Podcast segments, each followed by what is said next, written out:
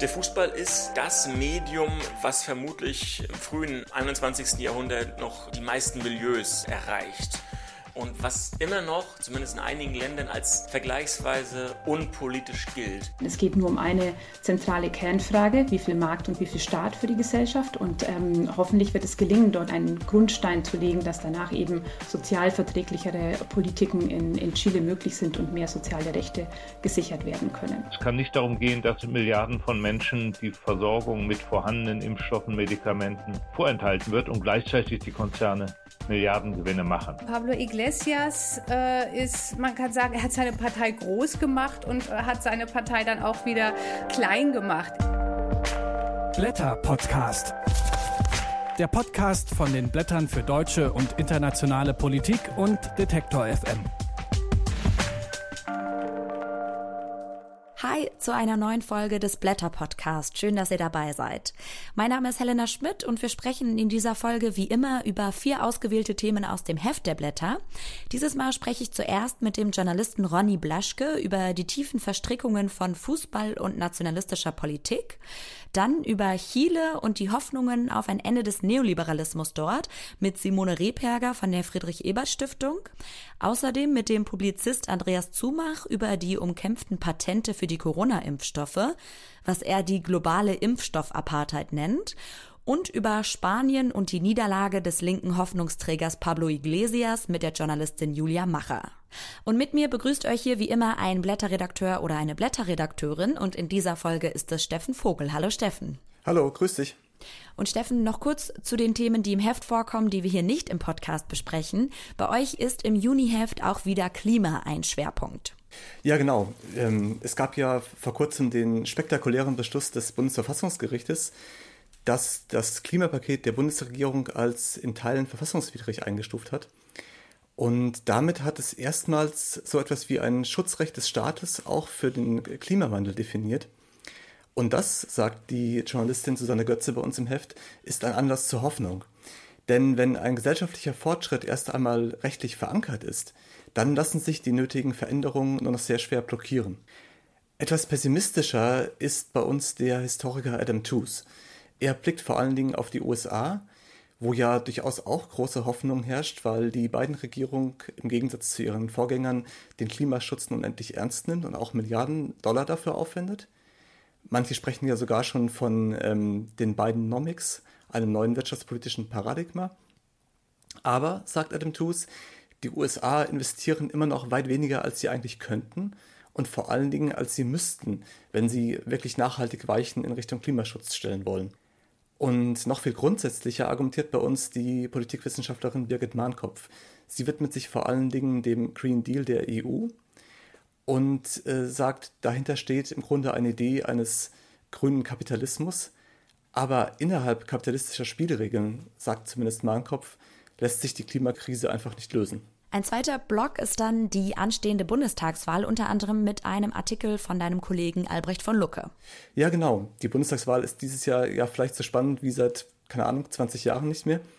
Und Albrecht blickt voraus auf die Landtagswahl in Sachsen-Anhalt am 6. Juni, wo sich ja die AfD ein Kopf-an-Kopf-Rennen mit einer zunehmend verunsicherten CDU liefert, während äh, gleichzeitig die Grünen bei weitem nicht die Stärke haben, die sie bundesweit in den Umfragen haben und Sachsen-Anhalt oder auch äh, Ostdeutschland im Allgemeinen sind für Albrecht so etwas wie ein Labor der neuen Unübersichtlichkeit, was auch Folgen für die Bundestagswahl haben wird. Und diese Bundestagswahl könnten ja tatsächlich erstmals die Grünen gewinnen.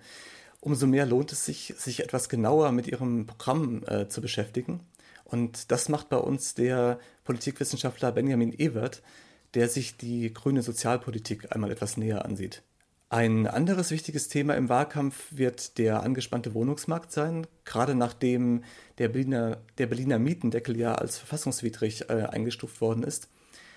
Und äh, in unserer Ausgabe plädiert der Ökonom Ruven Reinke dafür, viel konsequenter über staatliche Eingriffe in den Markt nachzudenken, bis hin zur Vergemeinschaftung von Wohnraum. Das sind also die Themen Schwerpunkte Klima und Bundestagswahl. Welche Themen gibt es denn noch? Ja, wir schauen natürlich nach Indien, wo die Corona-Pandemie ja besonders verheerend wütet. und haben dazu einen Text der investigativen Reporterin Vidya Krishnan, die sehr leidenschaftlich äh, sich damit auseinandersetzt, welche Schuld der Hindu-Nationalismus an der, dieser Katastrophe in Indien trägt. Dann begehen wir den 20. Jahrestag des Afghanistan-Einsatzes der Bundeswehr. Und äh, Jürgen Trittin, der ehemalige Bundesumweltminister, der ja auch in der ersten Folge dieses Podcasts äh, zu Gast war. Stimmt, ja. Ja, so lange ist das schon her. Ähm, zieht eine kritische Bilanz dieses Einsatzes. Wir haben außerdem einen Text von Robert Krieg, einem Dokumentarfilmer, der im Rundfunkrat des WDR sitzt. Und er kritisiert, dass sich die öffentlich-rechtlichen Sender zu sehr an Quoten und an Marktmechanismen orientieren und darüber ihren Programmauftrag vergessen. Nicht zuletzt haben wir einen äh, Text der Schriftstellerin Dilek Çapçolu, die äh, beschreibt, unter welchem ungeheuren Druck die türkische Zivilgesellschaft momentan steht. Das also gibt's alles zu lesen im Juniheft. Danke dir für die Übersicht, Steffen. Gerne.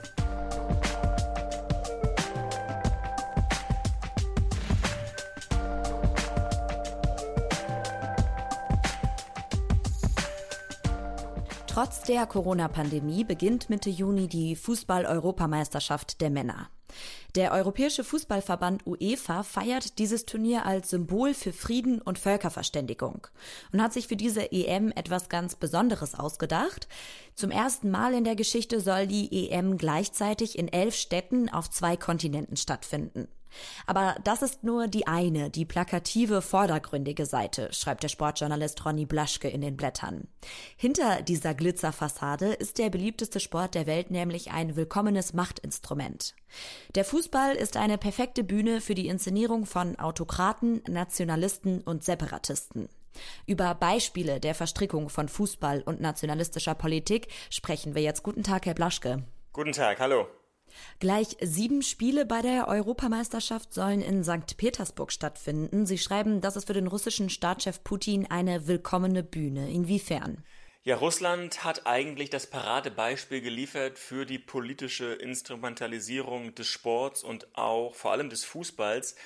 Wenn wir uns erinnern an die 1990er Jahre, die turbulenten Jahre unter Boris Jelzin Wirtschaftskrisen, ähm, Demonstrationen und Wladimir Putin ist mit dem Ziel angetreten, Russland, das alte große Image wieder zu beschaffen. Und da hat er eben als ein Element auch den Fußball genutzt.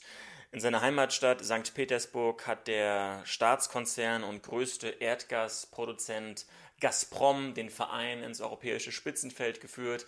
Gazprom wurde auch Partner bei Schalke 04, auch bei den Fußballverbänden UEFA und FIFA.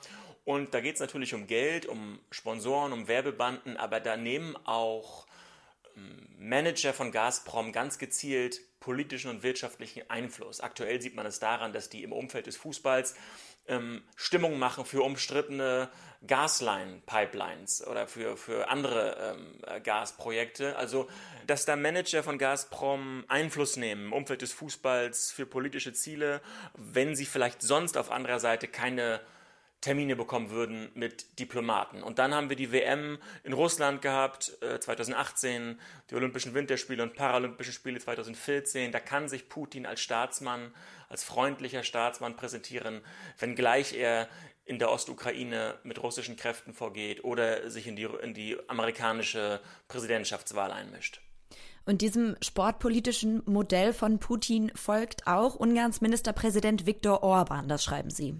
Orban, Viktor Orban hat, würde ich sagen, das Modell von Wladimir Putin weiterentwickelt. Also es ist nicht mehr so plump wie vor einigen Jahrzehnten, dass sich Politiker auf der Ehrentribüne zeigen, dort Hände schütteln. Das machen sie natürlich auch. Aber gerade Ungarn, wo Viktor Orban zunehmend innerhalb der Europäischen Union als nationalistischer Außenseiter gilt, da hilft ihm der Fußball. Ja, seit dem Beginn seiner Amtszeit hat er ist einen Pakt eingegangen, hat vor allem auch in Stadien, Fußballerakademien ähm, investiert. Er hat äh, Unternehmen dazu angeregt, sie, sie mit Steuererleichterungen ähm, dazu motiviert und er lässt vor allem auch Politiker seiner Regierungspartei Fidesz in Vereinen platzieren und zum Beispiel beim Rekordmeister in Budapest, da sollen dann auch ja, Fußballfans, oft auch extrem rechte Fußballfans, dafür sorgen, dass es keine regierungskritischen Proteste gibt. Und das auch, gibt es auch in anderen Ländern. Dass das in der Europäischen Union der Fall ist, das ist was relativ Neues. In der Türkei dagegen steht der Fußball im Namen der Religion. Wie nutzt denn der türkische Präsident Erdogan Fußball als Herrschaftsinstrument? Ja, der Fußball war lange eine relativ liberale Bühne in der Türkei. Wir haben in Istanbul im Stadtteil Besiktas relativ viele regierungskritische Fans gehabt. Viele Stadien in der Türkei waren nach Atatürk, also nach Mustafa Kemal, dem Republikgründer benannt oder nach seinen Freunden und Weggefährten. Atatürk hat Staat und Religion voneinander getrennt und Erdogan, der aktuelle Präsident, versucht diese Entwicklung zurückzudrehen. Natürlich ganz offen mit seinen Reden, aber eben auch etwas unverfänglicher und vermeintlich unideologischer im Fußball, indem er zum Beispiel ja, sein Netzwerk aus Bauunternehmen, Politikern und aus der Gefolgschaft, dass da Bau, Bauaufträge vor allem an islamisch-konservative Firmen gehen. Da werden Stadien dann in Städten und Stadtteilen gebaut, wo er seine hohen Stimmanteile vermutet. Ein Stadion in Istanbul, was nach einem Freund Atatürks benannt war, trägt jetzt den Namen einer eines Mobilfunkunternehmens. Und ja, wir haben auch in ein, einigen Städten zunehmend konservative, auch islamische Gesänge im Stadion. Auch die Symbolik ist sehr, sehr interessant. Ähm, das, das, ist zum Teil sehr kreativ. Und ja, Erdogan hat sogar einen eigenen Verein, Başakşehir, den er unterstützt, der keine Fans hat, aber das Netzwerk aus Politik, Staat und Wirtschaft hinter sich hat. Und obwohl er noch lebt, ist bereits ein Stadion nach ihm benannt. Sie schreiben auch im südöstlichen Europa hatte schon eine lange Tradition, dass der Fußball wichtige Vernetzungsdienste für radikale nationalistische Kräfte leistet. Das wird und wurde auf dem Balkan besonders deutlich. Wie hängt der Fußball denn dort mit Politik, vor allem mit den Unabhängigkeitsbestrebungen dort zusammen? Ja, der sozialistische Vielvölkerstaat Jugoslawien hat ja lange vergleichsweise gut funktioniert, aber in den 80er Jahren, da wuchs dann die Sehnsucht nach, nach ethnisch homogenen Staaten. Und wo hat man das am deutlichsten gesehen? Im Fußballstadion, wo Kroaten, Serben, äh, Slowenen dann öfter aufeinander losgingen. Ähm, 1990, Anfang der 90er Jahre in Belgrad, also in der serbischen Teilrepublik, da haben sogar Fans Hooligans rekrutiert für ähm, den Jugoslawienkrieg. Also Fußballfans haben den Wunsch des Serbenführers Milosevic damals weiterentwickelt. Sie waren sozusagen die Stoßtruppe, sind in den Krieg gezogen, erst gegen kroatische, dann gegen bosnische Einheiten. Sie haben Morde, Vergewaltigung, viele Kriegsverbrechen begangen. Ähm, das ist heute, ja, fast 30 Jahre später, durchaus noch Thema. Also da werden Kriegsverbrechen im Fußball auch verharmlost. Bei meinen Recherchen in Belgrad, da habe ich einen Panzer gesehen, der neben dem Stadion steht, der im Krieg im Einsatz war, wo Fans sich fotografieren lassen. Der Staatspräsident Serbiens, Alexander Vucic, der betont immer wieder ganz stolz, wie er damals Fan von Roter Stern Belgrad war. Auch äh, Ratko Mladic, der bosnisch-serbische General, der verantwortlich war für das Massaker in Srebrenica, also für den Tod von rund 8000 bosnischen Männern und Jungen, auch der wird heute noch glorifiziert in serbischen Fußballstadien. Ähm, also Serbien ist das deutlichste Beispiel. Man könnte eigentlich von Land zu Land gehen auf dem westlichen Balkan. Da spielt der Fußball zum einen eine Rolle beim Nationalismus, aber auch ähm, in der Gedenkkultur an den Krieg. Das sind jetzt nur einige Ausschnitte in Ihrem Text in den Blättern. Da geben Sie noch viel mehr Beispiele, wie die Europameisterschaft beziehungsweise auch der Fußball generell eben als Spielfeld für Autokraten und Nationalisten fungiert. Wieso ist es aber gerade der Fußball, der so politisch instrumentalisiert wird? Der Fußball ist äh, das Medium, was vermutlich äh, im frühen äh, 21. Jahrhundert noch äh, die meisten Milieus erreicht. Ähm, also gesellschaftsübergreifend Menschen für sich einnimmt, ähm, also religiös, ähm, ethnisch, politisch und was immer noch, zumindest in einigen Ländern, als vergleichsweise unpolitisch gilt. Wenn wir dann noch ein bisschen über Europa hinaus äh, in den Nahen Osten schauen, die Fußball-WM findet 2022 in Katar statt. Also wenn wir in die Region schauen, Irak, Afghanistan, im Ägypten, sehr komplizierte konfessionelle Gesellschaften, wo sich viele Bevölkerungsgruppen feindlich oftmals gegenüberstehen, da, da schafft es der Fußball Menschen äh, noch, noch zu verbinden und zumindest vorübergehend so etwas wie Einheit und so ein nationales Gefühl zu vermitteln. Und Politiker wissen das. Äh, wenn ich an Assad denke in Syrien, der eigentlich gar keine Lust auf Fußball hat, äh, aber er nutzt den Fußball eben, um Normalität vorzuspielen, um Schiiten, Sunniten, Alawiten, alles zusammenzubringen. Und ja, der Fußball ist dann ein sehr beliebtes Symbol, zum einen für Staatlichkeit, aber auch zumindest den Menschen das Gefühl zu geben, dass sie hier noch äh, ja, sozusagen ihren eigenen Abenteuerspielplatz im Fußball haben. Bietet denn die Politisierung des Fußballs auch Chancen? Der Fußball bietet absolut Chancen. Ich möchte auf keinen Fall das Ganze so negativ zeichnen. In dem Artikel für die Blätter beschreibe ich zum Beispiel auch den Kosovo, ein junges europäisches Land, was lange um seine Unabhängigkeit gekämpft hat, immer noch nicht als Staat von den Vereinten Nationen anerkannt wird, ähm, auch konfessionell kompliziert.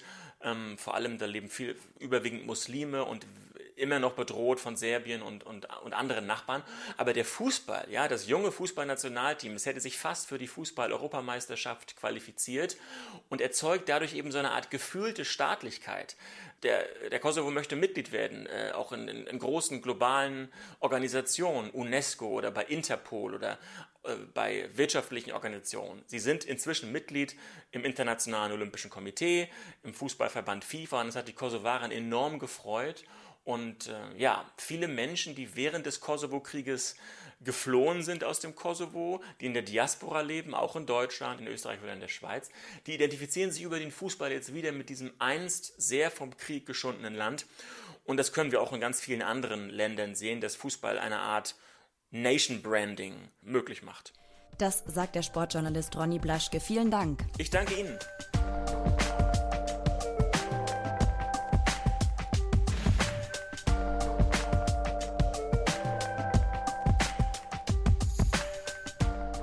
Mitten in der Pandemie haben die Menschen in Chile Geschichte geschrieben. Im Mai haben sie die Mitglieder eines Verfassungskonvents gewählt, das jetzt innerhalb eines Jahres einen neuen Gesellschaftsvertrag ausarbeiten soll.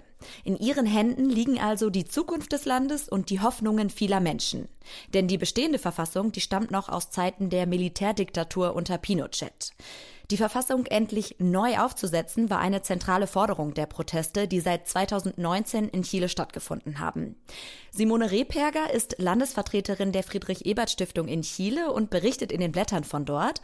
Und wir sprechen darüber, ob zukünftig der Neoliberalismus in Chile ein Ende hat und über die aktuelle Corona-Lage dort. Hallo, Frau Rehperger. Hallo, herzlichen Dank für die Einladung. Blicken wir zuerst auf die Lage der Pandemie. Noch vor wenigen Wochen wurde Chile als Impfchampion gefeiert. Weit mehr als die Hälfte der chilenischen Bevölkerung ist schon geimpft.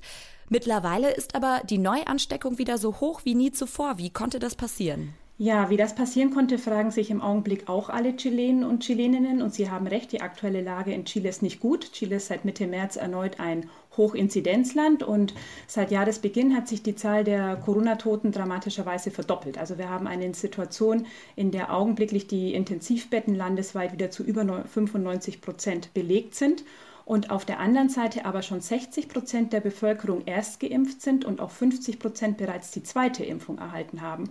Und Chile wurde vor wenigen Wochen noch gefeiert für diese effiziente und schnelle Impfstrategie. Und viele Chilenen sind heute deswegen tatsächlich fassungslos, wie sie von einer so starken zweiten ähm, Welle überrollt werden könnten. Das auch passt auf den ersten Blick nicht zusammen. Und dafür gibt es dann eigentlich eine, eine Reihe äh, von Erklärungen, denn Sie haben ja auch gefragt, wie das passieren konnte. Und das sind zumindest Vermutungen. Ähm, eine Vermutung ist, dass die Wirksamkeit des Impfstoffes, der in Chile vorwiegend eingesetzt wird, das ist der chinesische Impfstoff Coronavac, ähm, zu 90 Prozent wird der eingesetzt, einen ganz guten Schutz vor dem Originalvirus bietet. Aber man hat in Chile jetzt eben auch eine starke Mutation, die brasilianische Mutation, fast eine neue Pandemie, die sich in den letzten ähm, Wochen stark ausgebreitet hat. Und es ist noch nicht ganz klar, wie sehr dieser Impfstoff gegen die brasilianische Mutation wirkt und wie sehr er beispielsweise verhindern kann, dass eine geimpfte Person nicht doch, wenn sie sich infiziert, weitere Personen anstecken kann. Und das ist eben diese, diese schwierige Lage. Und ein weiterer Grund, der, glaube ich, wichtig ist, wenn man auf Chile blickt, zu sehen, ist ähm, bezüglich der Pandemiebekämpfung auch die Armut. Es ist eben ein sozial gespaltenes Land und das ist auch eine Erklärung dafür, wieso sich die Pandemie weiter ausbreiten kann. Denn nicht alle Menschen können sich an die strikten Hygiene- und Lockdown-Regeln halten. Es haben tatsächlich nicht alle Menschen aus, ausreichend Geld zur Verfügung, um sich Masken zu kaufen, um Abstand zu halten, wenn sie äh, erkrankt sind oder auch um zu Hause zu bleiben und ähm, nicht doch versuchen, ihren Tageslohn zu verdienen. Es gibt Meinungsumfragen, die zeigen, dass 30 Prozent der Menschen trotz einer ähm, Corona-Erkrankung weiter zur Arbeit ähm, gegangen sind. Sie wussten von ihrem Ansteckungsrisiko, aber es ist einfach auch wichtig, die Familie zu ernähren, um über die Runden zu kommen. Und der letzte Punkt vielleicht noch, ähm, das sind die zu schnellen Lockerungen. Der Druck auf die, der Druck der Wirtschaft war sehr groß. Man hat eben schon auf, am Ende der ersten Welle, als die Zahlen noch nicht besonders weit unten waren, Tourismus, Shoppingcenter, Schulen, Kindergärten, Büros ähm, geöffnet. Das ging sechs Wochen gut und dann steckte man voll in der zweiten Welle. Diese Ungleichheit, die Sie gerade beschrieben haben, die Armut, die es gibt in Chile, die gab es schon vorher, gegen die wurde eben so protestiert und die hat sich durch die Pandemie eben nochmal verstärkt. Das heißt, wie sieht jetzt die Lebensrealität für viele Chileninnen und Chilenen gerade aus? Ja, was Sie sagen, stimmt. Also man spricht immer davon, dass Chile kein armes Land ist, aber ein sozial gespaltenes Land. Es ging immer um die 10 Prozent, für die das Entwicklungsmodell gut funktioniert und für die anderen 90 Prozent, die kaum über die Runden kommen. Und für die hat sich die Lage seit Ausbruch der Pandemie dramatisch verschärft. Ähm, ich möchte kurz drei Zahlen nennen. Ähm, neue Statistiken zeigen, dass im Augenblick nur noch 30 Prozent der Menschen drei Mahlzeiten am Tag haben. Also viele müssen sich plötzlich von solidarisch organisierten Suppenküchen ähm, ernähren und dort Schlange stehen. 55 Prozent, also mehr als jeder zweite Haushalt, gibt an, dass das Einkommen, das Geld, das man hat, nicht mehr bis zum Monatsende reicht, um die Lebenshaltungskosten zu decken, was sozusagen einem Abstieg gleichkommt. Und es sind neue Zahlen gerade eben als dritte Zahl veröffentlicht worden, dass allein in der Hauptstadt Santiago de Chile die Obdachlosigkeit um 230 Prozent seit Beginn der Pandemie gestiegen ist, weil eben viele Menschen ihre Miete nicht mehr zahlen können und deswegen ihre Wohnung verloren haben. Das Problem dahinter, das kritisieren auch Sozialverbände und Gewerkschaften an der chilenischen Regierung, dass es eben nach dem Prinzip funktioniert, der Markt wird gerettet und die Menschen werden eben vergessen. Das könnte sich ja jetzt mit einer neuen Verfassung ändern. Diese verfassungsgebende Versammlung, die wurde jetzt gewählt mit 155 Mitgliedern. Wie setzen die sich denn zusammen? Wer ist da vertreten? Ja, also am letzten Wochenende fanden, wie gesagt, jetzt die Wahlen statt. Ähm, und es sieht so aus, dass dieses Ergebnis tatsächlich ein politisches Erdbeben ist, denn es wurden vor allen Dingen unabhängige und keiner Partei angehörigen Vertreter in die verfassungsgebende Versammlung gewählt. 103 Sitze sind von ihnen belegt. Das bedeutet natürlich schon einen ähm, großen Ausdruck der Parteienkrise. Nur noch zwei Prozent der Chilenen und Chileninnen vertrauen Parteien und denken, dass sie ihre Interessen vertreten. Und deswegen haben sie sich ganz klar hier für Newcomer in der Politik entschieden, für Vertreter Vertreter der sozialen Bewegungen, der sozialen Proteste. Das ist eine ähm, der wichtigen Dinge, die man müssen muss, wer jetzt in diesem verfassungsgebenden Konvent sitzt. Das Zweite, und das ist tatsächlich auch weltweit historisch, ähm, es gab eine Quotenregelung. Die verfassungsgebende Versammlung ist paritätisch besetzt, also man hat zur Hälfte Männer und Frauen. Das ist ein großer Fortschritt.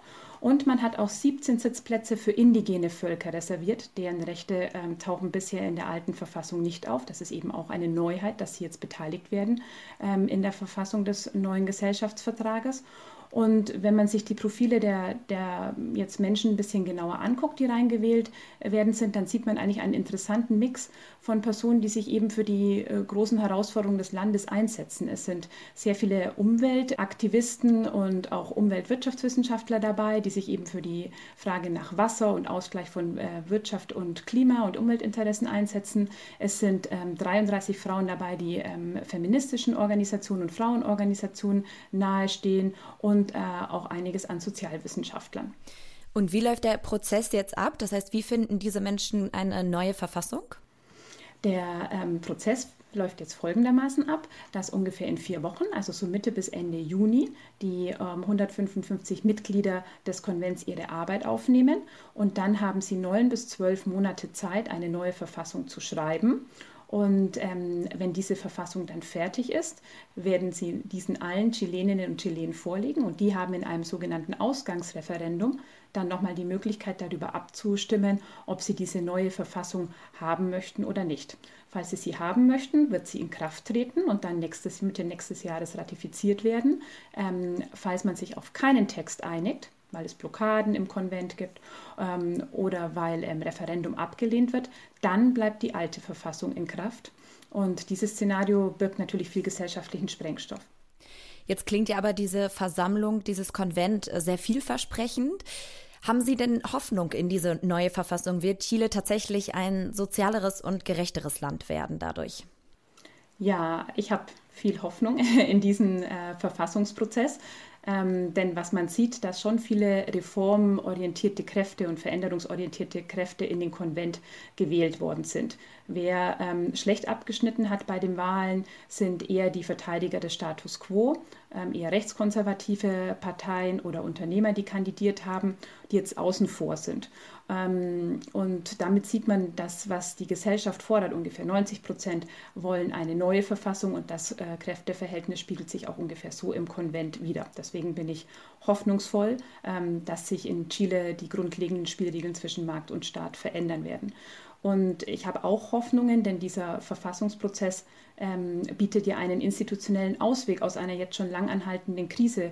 Denn Sie wissen ja, dass ähm, seit Oktober 2019 Proteste auf den Straßen Chiles ausgebrochen sind. Landesweit haben sie sich verbreitet wie ein Lauffeuer und die Menschen sahen in dem Augenblick nur noch die Möglichkeit ihrer Wut und Frustration Ausdruck auf der Straße zu verleihen. Und mit dem Verfassungsprozess ähm, bietet man jetzt wieder eine institutionelle demokratische äh, Problemlösungsstrategie an und deswegen ist er auch so wichtig. Und ich denke, es gibt ähm, noch einen Grund, hoffnungsvoll zu sein. Viele internationale Verfassungsexpertinnen und Experten, die sich mit Chile befassen, ähm, sagen, dass es in, meist in anderen Verfassungsprozessen um eine Reihe sehr viel schwieriger Fragen geht, um Religionsfragen, Grenzziehungen, indigene Konflikte und dass sie auch in sehr viel schwierigeren Kontexten stattfinden, zum Beispiel nach Kriegen oder Bürgerkriegen und dass man eigentlich in Chile eine ganz gute Chance hat, ähm, sich auf einen neuen Gesellschaftsvertrag zu einigen, denn es geht nur um eine zentrale Kernfrage, wie viel Markt und wie viel Staat für die Gesellschaft und das wird jetzt zu diskutieren sein in den nächsten zwölf Monaten und ähm, hoffentlich wird es gelingen, dort einen, einen, Grundstein zu legen, dass danach eben sozialverträglichere Politiken in, in Chile möglich sind und mehr soziale Rechte gesichert werden können. Das berichtet Simone Rehperger aus Chile. Vielen Dank. Ja, herzlichen Dank für die Einladung. Auf Wiedersehen.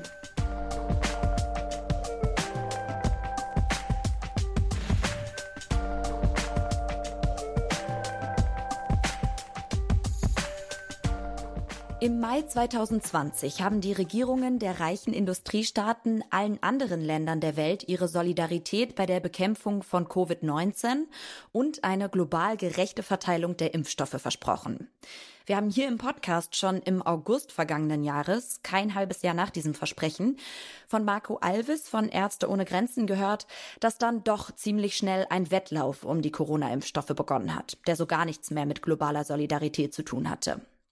Mittlerweile ist die Hälfte aller schon verabreichten Impfungen in den G7-Staaten inklusive der EU erfolgt, während im Großteil der UNO-Staaten noch keine einzige Person geimpft wurde.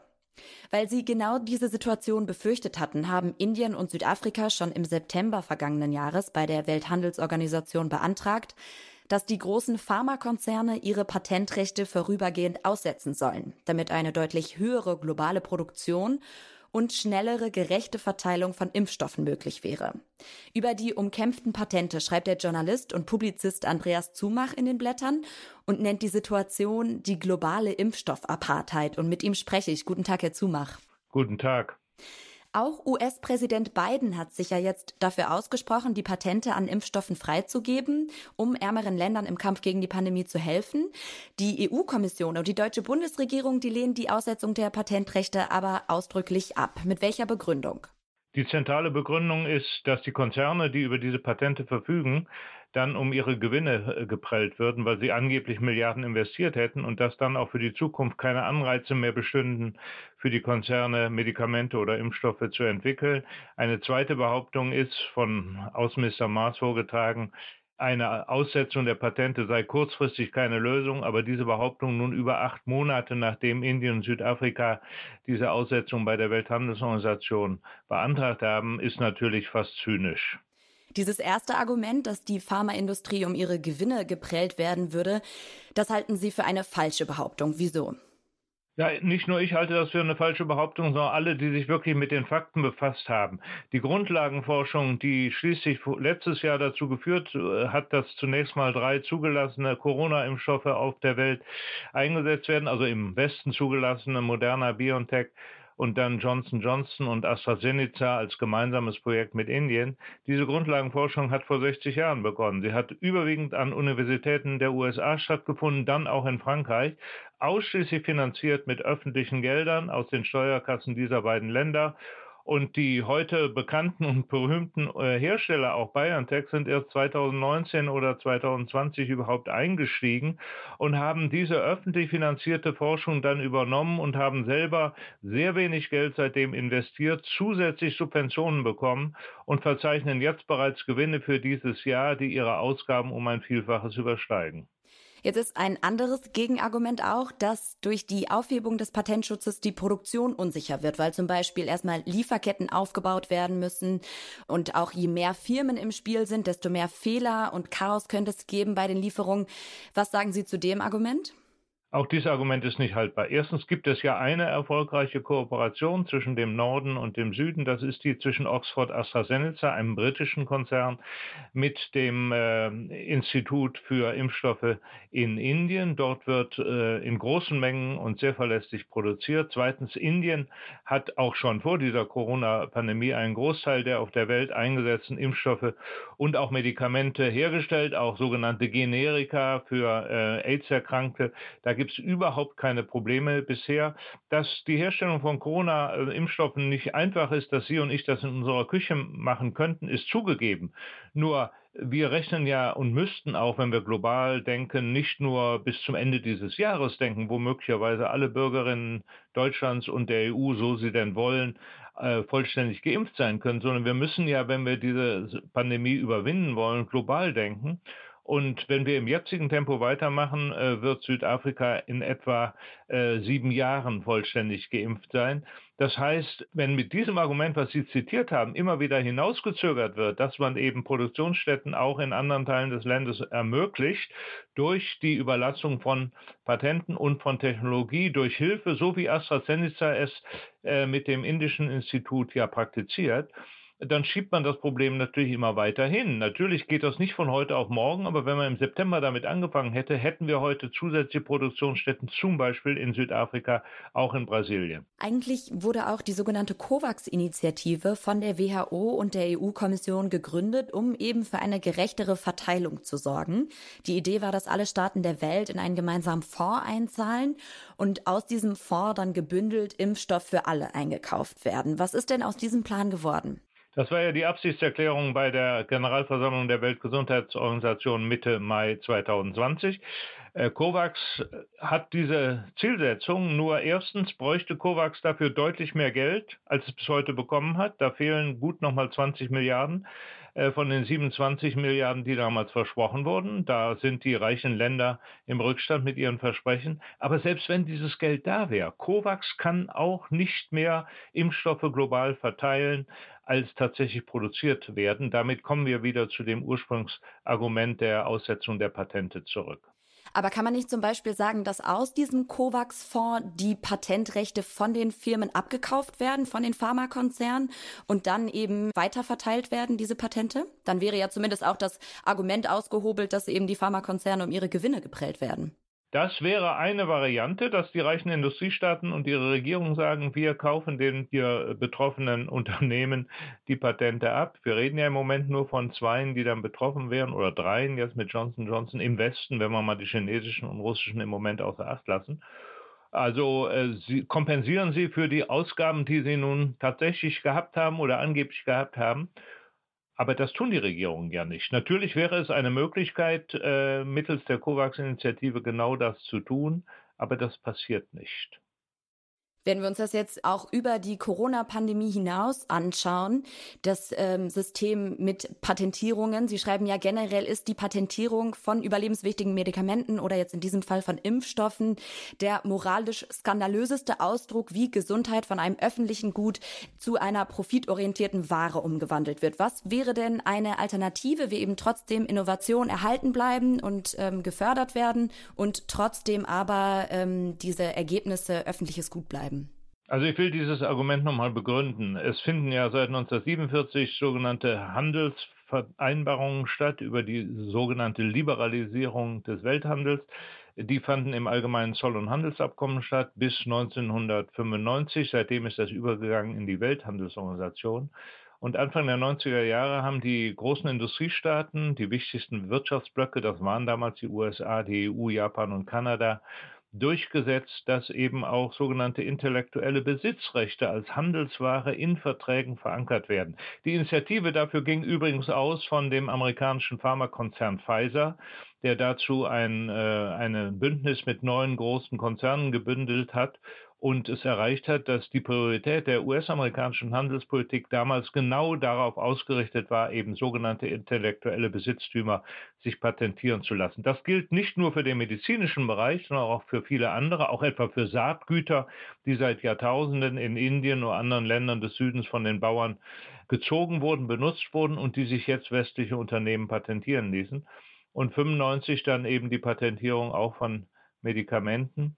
Äh, und das hat vor allem in der AIDS-Krise dazu geführt, ähm, dass Millionen vor allem von betroffenen Afrikanern und Afrikanern keine vorhandenen Medikamente bekommen haben, weil den Ländern, die preiswerte Generika der westlichen äh, Produkte herstellen konnten, das waren damals Indien, Thailand, Brasilien, Südafrika, verboten war, diese in bedürftige Länder des Südens zu verkaufen. Nur ein, ein Beispiel, ein AIDS-Präparat eines westlichen, also Schweizer, deutschen, amerikanischen, britischen, japanischen Pharmakonzerns kostete damals pro Jahr etwa 15.000 Dollar und die Inder boten es an für 300.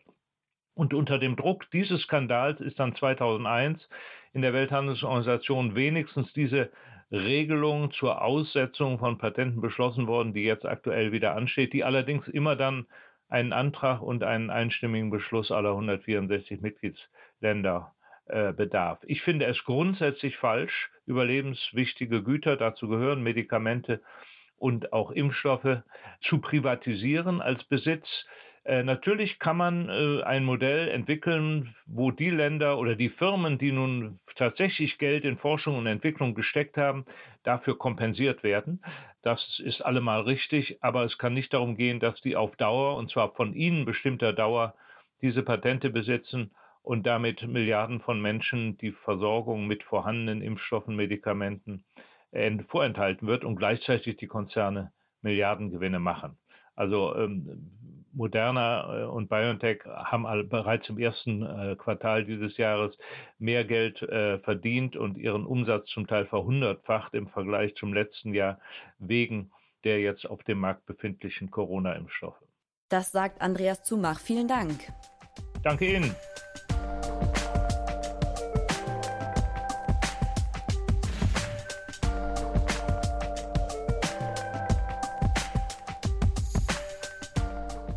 Am 4. Mai hat ganz Spanien gebannt auf die Wahlen in der Hauptstadtregion Madrid geschaut. Denn obwohl es nur Regionalwahlen sind, haben sie landesweite Bedeutung. Gewonnen hat die konservative Partei Partido Popular. Für die Linkspartei Podemos war Parteigründer und Chef Pablo Iglesias ins Rennen gegangen. Weil er aber nur sieben Prozent der Stimmen geholt hat, hat er sofort nach der Wahl seinen Rücktritt von allen Ämtern und von der politischen Bühne verkündet. Das kam überraschend, denn noch vor nicht allzu langer Zeit wurde Iglesias noch als Hoffnungsträger der europäischen Linken gefeiert. Die Journalistin Julia Macher berichtet in den Blättern aus Spanien und mit ihr spreche ich. Guten Tag, Frau Macher. Guten Tag. Wieso ist denn der einstige Hoffnungsträger Iglesias jetzt so gescheitert? Ich glaube, da gibt's äh, zwei Ursachen dafür. Und die eine Ursache liegt in der Person von Pablo Iglesias und die andere in seiner Partei. Ähm, Pablo Iglesias äh, ist, man kann sagen, er hat seine Partei groß gemacht und äh, hat seine Partei dann auch wieder klein gemacht. Er war ja nach der Gründung 2014 hat er ja zusammen mit, mit, mit Gleichgesinnten zu einem rasanten Sturm auf, auf Spaniens Institution äh, gerufen. Seine Partei kam vom Stand aus ins Europaparlament, äh, dann in den spanischen Kongress. Zeitweise äh, war es die Partei, äh, wo in Umfragen die meisten Wähler gesagt haben, wenn am nächsten Sonntag Wahlen wären, würden wir da ihr Kreuz machen. Pablo Iglesias ist ein sehr sendungsbewusster Politiker, ein charismatischer Politiker und er ist ein Politiker, der polarisiert. Und dieses Polarisieren hat ihm in der ersten Zeit sehr genutzt. Die erste Zeit ist äh, die Zeit, als Spanien noch sehr von den Folgen der Finanzkrise äh, gezeichnet war, als es eine breite äh, Protestbewegung gab. Da ähm, hat eben dieses Polarisieren genutzt, weil der eben, weil Podemos dann quasi die, die, ja, die große äh, Protestpartei war. Aber äh, jeder Polarisierer hat natürlich auch viele Feinde und äh, die Feinde mehrten sich und wurden auch immer lautstarker, was zum Teil auch daran liegt, dass Podemos eben keine Protestpartei mehr ist, sondern jetzt Teil der spanischen äh, Linkskoalition und als solche eben auch auf der Regierungsbank sitzt. Und dadurch, äh, denke ich, hat dieses Negativ-Image von, von Pablo Iglesias, dieses ehemalige ja, Retter-Image, wenn man so sagen will, äh, überragt oder weggewischt. Und das äh, hat erklärt auch teilweise sein Scheitern jetzt bei den Madrid-Wahlen. Jetzt galt Podemos vielen auch als Erbin der sogenannten Empörtenbewegung, die Mitte Mai vor genau zehn Jahren begonnen hat. Sehr viele junge Menschen haben damals in Spanien gegen die Perspektivlosigkeit, gegen den Stillstand in den Institutionen und gegen Korruption protestiert und damals auch weltweite Beachtung dafür gefunden. Was bleibt denn von dieser Bewegung heute noch? denke, in der Parteipolitik selbst, zumindest auf nationaler Ebene, ist es schwer, so jemanden wie den Erben dieser empörten Bewegung zu finden. Da hat sich Podemos ja dazu stilisiert, aber letztlich war Podemos doch eher ja Nutznießerin dieser empörten Bewegung des, des 15. Mai, des 15 Emme, wie sie hier in Spanien heißt, als eigentliche Erbin. Wenn man nach äh, politischen oder nach parteipolitischen Erben von der empörten Bewegung sucht, wird man die eher auf lokaler Ebene finden, auf kommunaler Ebene. 2015 gab es in Spanien Dutzende von Rathäusern, die von, wo die Bürgermeister oder Bürgermeisterinnen von linksalternativen Bündnissen äh, gestellt wurden. Dazu gehörten auch Barcelona und äh, Madrid. Und die Bürgermeisterinnen, Bürgermeister oder die Leute aus der Liste, die kamen tatsächlich aus der empörten Bewegung. Es waren Aktivisten, deren Kollektive durch diese Welle der Empörung, die damals durch das Land schlappte, großen Zuwachs bekommen haben. Das berühmteste Beispiel ist äh, vielleicht Ada Colau, die Bürgerme jetzt auch noch Bürgermeisterin aus Barcelona, die Wohnraumaktivistin war. Das ist vielleicht das Erbe auf, auf parteipolitischer, institutioneller Ebene. Und dann ähm, gibt es auch noch Nachwehen in der Gesellschaft. Es sind ja damals nach 2011 in ganz vielen Kommunen so kleinere Projekte entstanden, Gemeinschaftsgärten, äh, Nachbarschaftshilfen. Und dieses Gewebe oder dieses Netzwerk, was sich da entwickelt hat, das überdauert. Das kann man auch jetzt noch teilweise finden, aber es hat natürlich sehr viel von seinem Schwung und auch von seiner ja, erneuernden Kraft, die es damals hatte, verloren. Blicken wir auf die Siegerin der Wahl in Madrid, die konservative Isabel Díaz Ayuso. Sie konnte ihr Ergebnis im Vergleich zu 2019 dieses Mal noch verdoppeln. Sie wurde in ihrem Wahlkampf auch mit dem ehemaligen US-Präsidenten Trump verglichen. Das heißt, sie hat auch sehr polarisiert. Wieso hat sie so einen Erfolg gehabt und was sagt ihr Sieg auch über die Stimmung in Spanien aus? Ich glaube, sie hatte aus den gleichen Gründen ähm, Erfolg, aus denen auch Trump Erfolg hatte, weil sie eben auf ziemlich simple populistische äh, Parolen gesetzt hat zu einer Zeit, in der sich offensichtlich große Teile der Bevölkerung äh, danach gesehnt haben. Ähm, Madrid war einer der oder ist einer der Hotspots äh, Hotspots der der Corona-Epidemie äh, gewesen. Trotzdem hat Ayuso in der Region nur relativ äh, wenig Restriktionen umgesetzt und hat diese Politik äh, als Wirtschaftsförderung verkauft und hat sie als Politik der Freiheit verkauft. Und dieser Begriff Libertad, Freiheit, der tauchte während des gesamten äh, ja, Wahlkampfs auf. Äh, und damit hat sie einen Nerv getroffen. Also indem sie ein großes Konzept jetzt ganz ähm, simpel an den, an den Zeitgeist eigentlich äh, angepasst hat. Und das ist schon ähm, ja, charakteristisch äh, für, für die Stimmung in Spanien, dass äh, man mit solchen ähm, ja doch eher simplen äh, Konzepten durchkommt und es zeugt von einem weit verbreiteten Unmut, den es gibt. Ähm, und dieser Unmut und diese diese Wut auf, auf, auf das System oder dieses Unzufriedensein mit dem System, die hat, äh, auch wenn es andere Leute sind, schon auch Ähnlichkeiten mit der Empörung oder dem Ärger, der 2011 durch das Land schlappte. Beides waren eben Ergebnisse von Krisen, auch wenn die Träger dieser Empörung vielleicht dann doch andere sind. Jetzt steigt mit der Regionalwahl in Madrid auch der Druck auf die Minderheitsregierung des Ministerpräsidenten Pedro Sanchez. Was bedeutet denn die Wahl in Madrid für die Zentralregierung? Heißt es jetzt das Ende der Regierung Sanchez? Nee, das glaube ich nicht. Wenn man auch die, Reaktion von Pedro Sanchez angeguckt hat, als äh, Pablo Iglesias bekannt gegeben hat, dass er aus der Regierung aussteigt, um in den Madrider Wahlkampf einzusteigen, da wirkte Sanchez, äh, ja, vielleicht kann man es überspitzt sagen, etwas erleichtert. Äh, Sanchez äh, hat ist ja eher ein Politiker aus einer ganz klassischen, traditionellen Partei. Der konnte mit dem Revoluzer, mit dem Pferdeschwanz relativ äh, wenig anfangen. Sie haben, stehen für ganz unterschiedliche Politikstile und also Pferdeschwanz ist der Spitzname von Iglesias, können wir vielleicht noch kurz genau, dazu sagen. Genau, genau gewesen. Der hatte ja lange diesen Pferdeschwanz, das war so auch, den, den er sich übrigens abgeschnitten hat, nachdem er jetzt äh, zum Pri Privatier wurde. Aber die beiden haben sich nie, haben sich nie gut verstanden und äh, Iglesias selbst hat sich eigentlich auf der Regierungsbank auch nie wohlgefühlt. Äh, Iglesias äh, fühlt sich da wohl, wo es ein Mikrofon und eine Kamera war, gab im Wahlkampf. Ähm, äh, politische Kommunikation war so sein großes Ding, aber das Verhandeln in irgendwelchen Ausschüssen, das hat ihn nie groß interessiert und damit kann er nicht, äh, nicht viel anfangen. Iglesias hat dann äh, die, die Geschicke von den Unidas Podemos Ministerinnen und Minister in die Hände von Yolanda Diaz gelegt. Yolanda Diaz ist die Arbeitsministerin. Und sie ist im Gegensatz zu Iglesias eben schon eine klassische Parteipolitikerin. Sie gilt als gute Verhandlungspartnerin, wird im Kabinett auch von der PSOE, von den Sozialdemokraten geschätzt. Deswegen äh, ist die Linkskoalition trotz des Rückzugs von Iglesias eigentlich gesichert. Das sagt die Spanien-Korrespondentin Julia Macher. Vielen Dank. Bitte gerne. Und zum Schluss geben wir noch immer eine Aussicht auf das kommende Heft, das Ende Juni erscheinen wird. Steffen, kannst du schon sagen, was drin sein wird? Ja, wir werden in den Nahen Osten schauen, wo ja jetzt die Waffenruhe zwischen Israel und der Hamas in Kraft getreten ist.